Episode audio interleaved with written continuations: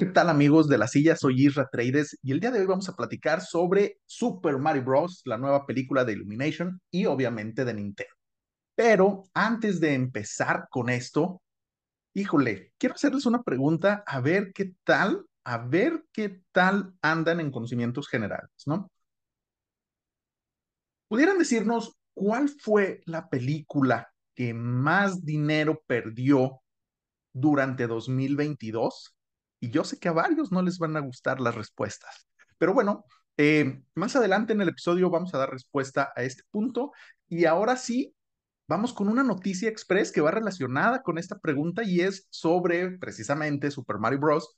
que en su primer fin de semana en México hizo alrededor de 500 millones de pesos, lo que la coloca como la película animada más taquillera de todos los tiempos, por lo menos en México.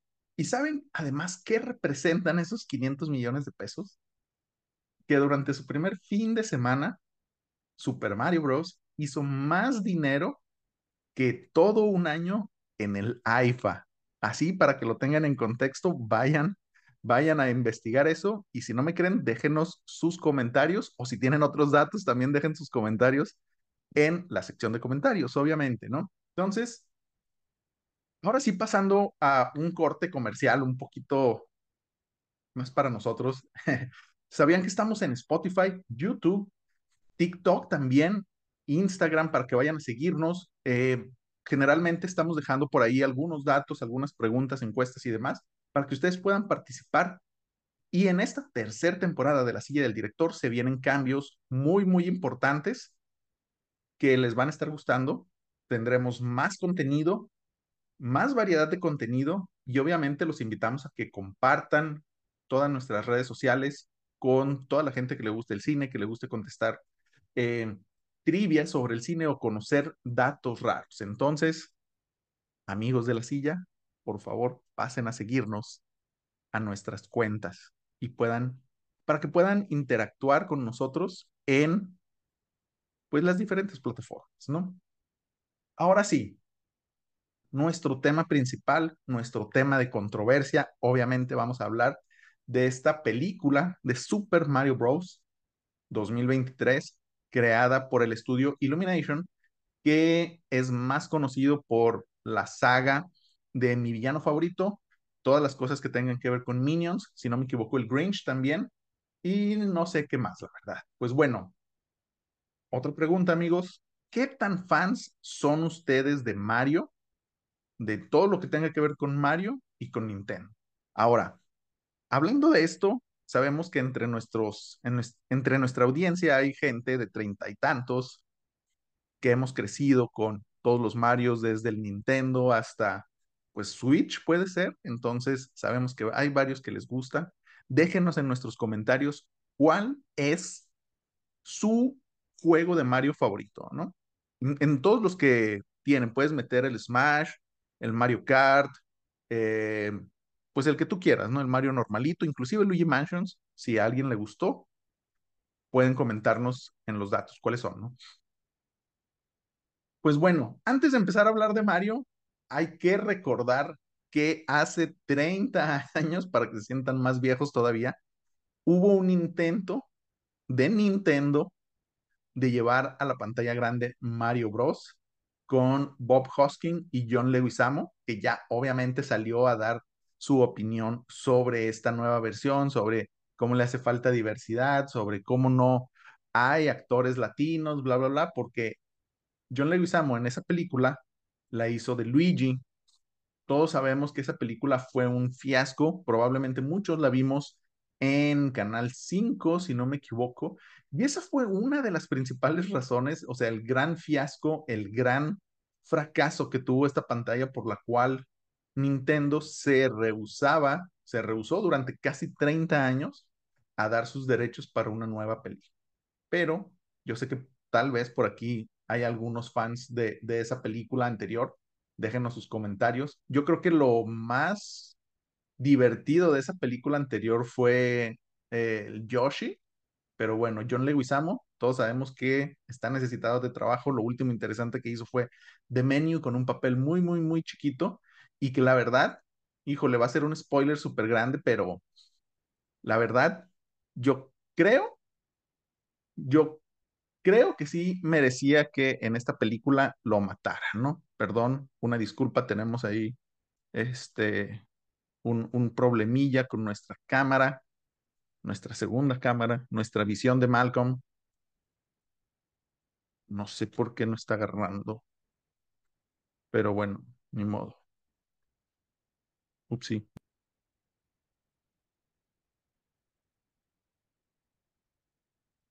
Hola, hola.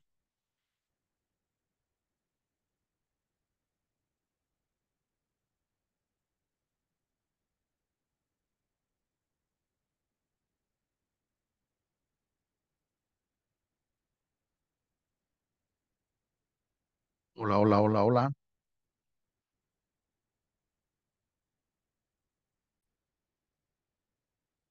Perdón, no sé, no sé qué pasó. Eh, tuvimos ahí un, un detallito, pero bueno, regresamos en tres dos uno Bueno, como les comentaba, eh, John Leguizamo está necesitado de trabajo, por eso le tira todo lo que no metan a, ni siquiera un personaje latino, todo donde no metan a John Leguizamo. La última vez que lo vimos fue en The Menu, una gran película donde hizo un papel muy pequeñito y la verdad, entre nosotros, todos sabemos que realmente merecía que lo desvivieran en esa película. Pero bueno, sorry, spoilers. A quien no la ha visto, vayan a verla. Si no me equivoco, está en Amazon Prime. Entonces, regresando a Mario 2023, tenemos un gran equipo detrás de esta película. Eh, sobre todo las voces en inglés. La verdad, yo la vi en español. No, no identifico a ninguno de los actores de doblaje en español, pero la verdad creo que lo hicieron bastante bien. Lo hicieron bastante bien, sobre todo con un tema importante que es dejar a los influencers fuera de, eh, del doblaje, ¿no? Que todos sabemos que Luisito Comunica no es bueno doblando, todos sabemos que Andrés Navi no es bueno doblando. Gaby Mesa puede hacer lo que quiera, ella sí puede, puede hacer un buen doblaje, pero bueno, todos los demás, Juan Pazurita, uff, no, saca fuera todos los influencers eh, que no sepan nada de doblaje. Pero bueno, regresando a el elenco, las personas que están detrás de esta película, yo creo que mi favorito sin duda ha sido Jack Black, que ya lanzamos una encuesta, eh, bueno, un top 5 en nuestro Instagram para que vayan a verlo sobre sus películas favoritas, pero eh, Jack Black, de Bowser, la verdad, el actor que lo hizo en español lo hizo bastante bien, yo creo que lo más rescatable de toda la película. Eh, como director, tenemos a Matthew Fogel, quien nos ha traído grandes películas, bueno, Minions, Nace un Villano, eh, una película de las de Lego, que yo creo que de las películas animadas han sido de las mejorcitas, las que ha hecho Lego anteriormente, y una un poquito no tan chida, Mi abuelo es un peligro 3, allá por 2011, pero bueno, eh, ni modo, perdón, él, él fue el guionista.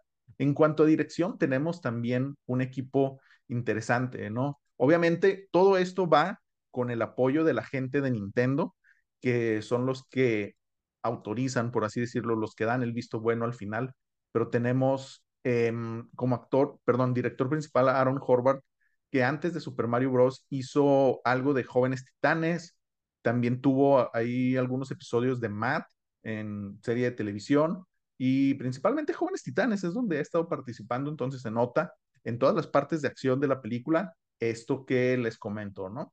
Y otro colaborador es Michael Jelenich, que ha estado en algunas series de Batman, también Jóvenes Titanes, diferentes Jóvenes Titanes, ¿no? Scooby-Doo.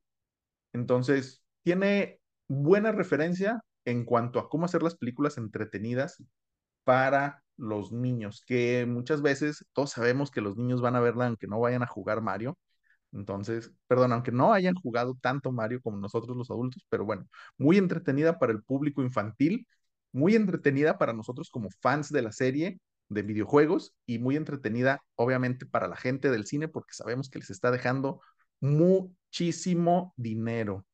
Aprovechando las vacaciones de Semana Santa, los cines han estado atascadísimos, o sea, tuvimos que comprar boletos como cuatro o cinco días después de que queríamos verla porque no había, no había disponibilidad de boletos para esta película de Mario. Entonces íbamos a los cines, estaba atascadísimo de gente, de niños, de adultos. gente disfrazada de Mario, de Luigi. Creo que no había nadie de Peach, pero bueno, también uno que otro perdido otaku ahí disfrazado de algún personaje de anime. Gran promoción por parte de Cinépolis en este caso, donde tenía eh, fondos armados de globo para que la gente fuera, se tomara fotos. Gran, gran trabajo para atraer más gente a lo que vendría siendo las salas de cine y obviamente destronar al IFA como, mejor dicho, posicionarlo nuevamente como el gran fracaso del gobierno 2022, 2023, probablemente 2024 y hasta el 2025 puede ser, ¿no? Pero bueno, no hablemos de política porque sabemos que hay gente que se pone sensible con esos temas. Siguiendo adelante con la película de Mario, les voy a contar muy brevemente de qué se trata. Es una trama muy sencilla porque obviamente los videojuegos son rescatar a la princesa, rescatar a alguien y hacer estas misiones que muchas veces no es que no, es que no estén conectadas una entre otra, pero cada uno de sus mundos, cada una de sus aventuras se puede ver de manera independiente, ¿no? Obviamente vas aprendiendo eh, habilidades en niveles más bajos que te pueden servir en niveles más adelante, pero en general puedes, o sea, tú como jugador podías llegar y si tu primo, hermano, amigo, lo que sea, lleva en el nivel 10, tú podías jugar en el nivel 10 y no necesariamente tenías que saber los antecedentes de lo que había sucedido, ¿no? Pues aquí lo que hace eh, Matthew Fogel es precisamente tratar de armar una película, un guion eh, que pudiera ser contable en una película de alrededor de una hora y media, una hora cuarenta, lo cual se me hace suficiente tiempo para contar esta historia para mantener a los niños entretenidos y que no se empiecen a desesperar, obviamente. Entonces, esta historia conocemos a Mario y Luigi, son dos hermanos plomeros, como, en, bueno, no puedo decir en la vida real, como en los videojuegos, que se ven atrapados en una aventura fuera de su mundo, fuera de sus capacidades, pero que este gran amor que se tienen ellos entre hermanos y este gran deseo de querer salir adelante los lleva a sobrellevar todas las aventuras, todos los obstáculos que se le ponen enfrente y más adelante vamos a ver un poquito de qué trata, ¿no? Los primeros 10, 15 minutos son sobre la vida de Mario y Luigi en Nueva York tratando de llevar una vida como plomeros. Complicado, pero bueno, tratan de llevar esta vida como plomeros sucede un accidente en la ciudad y es ahí donde se ven involucrados misteriosamente, son absorbidos por estos, estas tuberías verdes donde en el juego tú te puedes meter para irte a otro nivel, a otra parte del mundo, etcétera, etcétera, etcétera. Y son separados en este punto.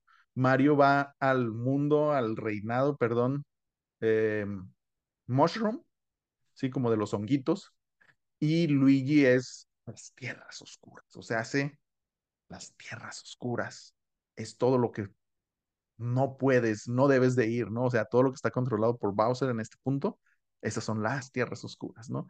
Entonces, Mario, cuando llega a este reinado Mushroom, donde la princesa Peach, pues es la gobernante, eh, va en búsqueda de su ayuda, ¿no? O sea, Mario conoce a Toad, van a hablar con la princesa para que lo ayude a rescatar a su hermano Luigi. No saben dónde están, no saben nada de nada, y al llegar ahí se dan cuenta que Bowser pues está conquistando mundo por mundo y que tarde o temprano va a llegar al mundo eh, de los honguitos, donde está Peach, ¿no?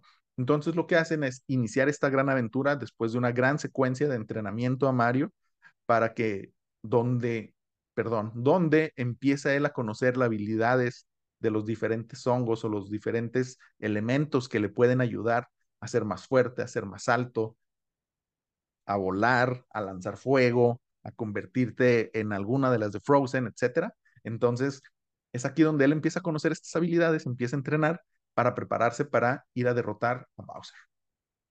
Teniendo eso en consideración, ellos saben que no pueden lograrlo solos y recurren a la ayuda de otro de los personajes favoritos de toda la franquicia de Nintendo, que es Donkey Kong. Bueno, perdón, el rey Cranky, creo que se llama Cranky Kong, eh, que entra en un duelo Mario versus Donkey Kong. Si Mario logra derrotar a Donkey Kong, a DK, eh, ellos podrán utilizar el ejército de los gorilas, ¿no? Entonces, una gran secuencia de acción, de pelea, de aventura, donde nuevamente Mario descubre nuevas habilidades, donde nosotros llegamos a conocer a King Kong, perdón, Perdón, perdón, King Kong. Perdón, perdón. A Donkey Kong. Em, donde lo conocemos, que híjole, a mí me hubiera gustado ver la película en inglés porque la voz la hace Seth Rogen y tiene una voz bastante peculiar. Una risa, yo creo, de las más identificables dentro de, de Hollywood. Pero bueno, entonces, aquí es donde se introduce una de mis secuencias favoritas, creo yo, cuando para poder lograr eh, llegar antes al reino de los mushrooms, tienen que atravesar un atajo, entre comillas, y pues tienen que ir a armar unos carros que nos transporta a Mario Kart. Una de mis secuencias favoritas, obviamente Toad en Super Buchón con camioneta 4x4, escuchando corridos y todo esto. Eh, también ya se han hecho muchos memes al respecto, ¿no? Pero Bowser sabe o conoce de este atajo y lanza sus tropas para tratar de detenerlos, ¿no? Entonces tenemos una secuencia muy divertida en este mundo, eh, en Mario Kart, donde la carretera es un arco iris. Entonces tenemos muy buenas secuencias de acción, eh, de persecución, donde vemos cómo utilizan las bananas, los caparazones, el caparazón azul, eh, diferentes elementos que vemos en el juego y yo creo que te emociona bastante de verlo en la pantalla grande, ¿no? Entonces, híjole, sin temor a equivocarme, yo puedo decir que fue mi secuencia de acción favorita de toda la película. Sucede, eh, Mario se pierde dentro de este mundo, Bowser llega al reino y amenaza con destruirlos y no es que Peach se casa con él. Entonces Peach acepta, muy sobrecogido, híjole, perdón, muy a su pesar, eh, acepta, pero esta es donde empieza otra parte de la trama donde pues Mario tiene que llegar a rescatarlo, pero Peach obviamente como 2023 ya no puede ser una damisela en apuros, se convierte en quién es Elsa, la de Frozen, y empieza a congelar todo a su alrededor. Tienen como invitados a esta boda diferentes personajes de los mundos de Mario. Tenemos a la bombita, la bala, eh, diferentes tortugas o cupas, los fantasmitas también están, entonces está muy divertido porque se aprovechan de sus debilidades como si fueras a derrotarlos en los mundos de Mario para tratar de derrotarlos aquí, ¿no? Y, y eh, ya aquí es donde sucede algo muy raro que transporta a todos estos mundos maravillosos a, a Brooklyn, al mundo real, y es donde sucede la batalla final, ¿no? Donde Mario ya se siente muy derrotado, pero recuerda eh, que juntos se pueden salvar, bla, bla, bla, la fuerza del amor lo llena y empieza a combatir contra Bowser. Y obviamente eh, no podía faltar, no podía faltar el mensaje de que si tú lo deseas, puedes volar, bla, bla, bla, solo tienes que confiar mucho en ti. Toda esta canción de Digimon, aquí la vemos, ¿no? O sea, aquí la vemos eh, cómo Mario empieza a confiar en sus habilidades, cómo empieza a confiar en el amor que le tiene a su hermano y cómo juntos pueden derrotar a Bowser, ¿no? Entonces, se comen la estrellita, esta que te da superpoderes por un poco tiempo, derrotan a Bowser y bueno, no lo, sí, lo derrotan, lo hacen chiquitillo con el hongo azul y lo guardan, ¿no? Y ya prácticamente se convierten en los héroes de Brooklyn. Ah, que por cierto, se me olvidó mencionar que hay, eh, cuando se separan, Luigi y Mario se llevan a Luigi con Bowser, lo encierra y lo tienen en un calabozo con diferentes personajes que hemos visto en las películas y también en los videojuegos, ¿no? Y aparece como, como una llamita azul que para nosotros los adultos creo que es de lo que se lleva la película, ¿no? Habla de, de un vacío existencial muy importante en muchos de los adultos que fuimos a ver la película. Vayan a verlo, lo van a reconocer inmediatamente. Eh, pero sí, ese es como que el side quest de Luigi, donde vemos referencias a Luigi's Mansion. Y luego ya cuando regresa Luigi supera su miedo por su amor a Mario, este amor fraternal que siempre se han expresado y que Mario siempre había sido como que el defensor de Luigi, ¿no? Entonces, en ese sentido, eh, Luigi saca valor de bajo de las piedras, no sé, ayuda a Mario y juntos logran derrotar a Bowser, lo que sucede, ¿no? Otro de los puntos importantes a destacar, creo yo, es eh, Bowser, el personaje, está súper bien diseñado, está muy bien. La voz, tanto en español como en inglés, son maravillosas. En inglés, Jack Black, obviamente, eh, tiene uno de los momentos más icónicos, que es la canción de Peaches, donde sale tocando él el piano, eh, declarando su amor a la princesa y que tarde o temprano la va a conquistar, ¿no? Ahora, esto ha levantado diferentes eh, controversias por la manera en la que se transmite el mensaje de que la va a conquistar. Eh, no quiero entrar en esos detalles, a menos que ustedes quieran, a menos, a menos que ustedes nos pidan que hagamos una capsulita hablando sobre la controversia de esta canción dentro del mundo eh, del entretenimiento. Tal vez lo podamos hacer, no sé, más en TikTok, Instagram. Déjenos sus comentarios donde les gustaría que habláramos sobre este tema, ¿no? Pero bueno, eh, terminando todo esto, pues ya Mario se va a vivir junto con Luigi al mundo de Peach y pues todos los días van y vienen, ¿no? Entre con este con estas tuberías van y vienen entre el mundo de Peach y el mundo eh, original, el mundo de los humanos, para seguir trabajando como plomeros, porque sí, es el sueño de todo niño, ¿no? Entonces, ya, ahí más o menos, ahí termina. Yo creo que le daría, bueno, aprovechando esta, este inicio de tercera temporada, yo creo que le pudiéramos dar eh, si calificamos de 5, yo creo que le podemos dar 4, 4 estrellas porque es muy entretenida, muy divertida. Cero trata de ser woke como muchos otros contenidos que hemos estado viendo recientemente y yo creo que es una de las razones por las cuales a los críticos no les ha gustado tanto y de hecho si vas a Rotten Tomato lo puedes ver como con un 50, alrededor de un 50% de aprobación, pero el público sí tiene más del 80% de aprobación, ¿no? Lo que es eh, esta balanza, esta balanza que siempre les decimos que tengan ustedes entre la opinión del crítico y la opinión de los fans, que tiende a ser muy diferente una de otra, ¿no? Entonces, le doy cuatro estrellas, cuatro estrellas de cinco por estar muy, ser muy divertida, hacer muchas referencias de los juegos, obviamente. Y yo creo que uno de los pocos errores que tiene esta película, y lo voy a decir francamente, es el uso de la música ochentera que tiene. Yo creo que Mario, dentro de todo su universo de Nintendo, tiene demasiada música muy buena que pudo ser adaptada, que sí, o sea, sí vemos estas referencias, estos cues a música tradicional de Mario que la meten eh, dentro del score de manera muy bien utilizada, inclusive Bowser también utiliza este score de diferentes maneras cuando toca el piano, etcétera.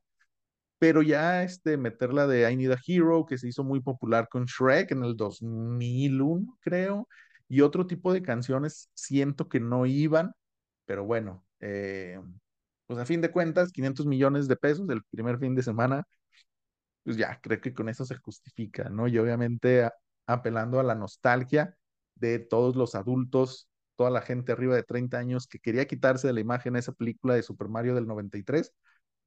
Salimos muy felices, vayan a verla a los cines, déjenos sus comentarios y ahora sí, respondiendo a la pregunta,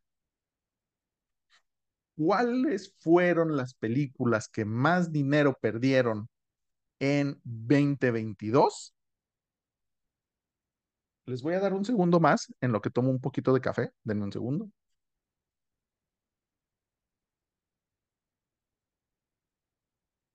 Las películas, el top 5, vamos a dar, sí, el top 5 de películas que más dinero perdieron en 2022. En el quinto lugar tenemos a Babylon, que ustedes saben si han visto eh, el episodio que subimos. Es una gran película, pero como habla de cosas negativas de Hollywood, pues no le fue tan bien, ¿no? Con pérdidas de 87.4 millones de dólares. En cuarto lugar, Devotion, no tengo la más mínima idea de cuál sea, 89.2 millones.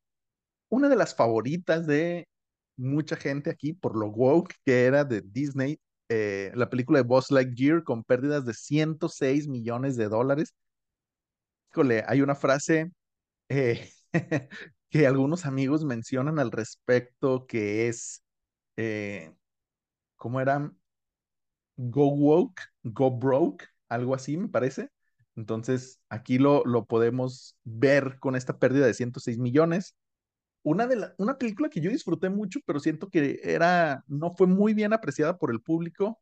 En el segundo lugar, Ámsterdam, grandes actuaciones. Por aquí les dejamos, eh, por aquí les dejamos el, el resumen que hicimos de la película, la crítica que hicimos.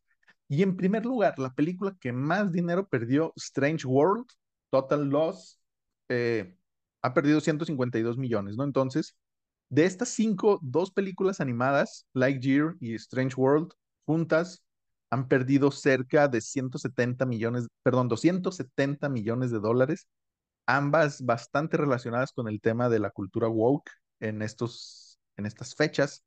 Entonces, creo que ese lema de Go Woke, Go Broke pudiera aplicar, pero bueno, déjenos sus comentarios para saber qué opinan al respecto. Amigos, muchas gracias por acompañarnos en este inicio de la tercera temporada. Les recuerdo que pueden seguirnos en todas nuestras redes sociales, Facebook, Twitter, Instagram, TikTok, obviamente en YouTube, donde estamos subiendo contenido constantemente para todos los amantes del cine. Todos los amantes del cine. Muchas gracias por seguirnos, muchas gracias por escucharnos y esperen más sorpresas en esta tercera temporada de La Silla del Director. Hasta luego, amigos.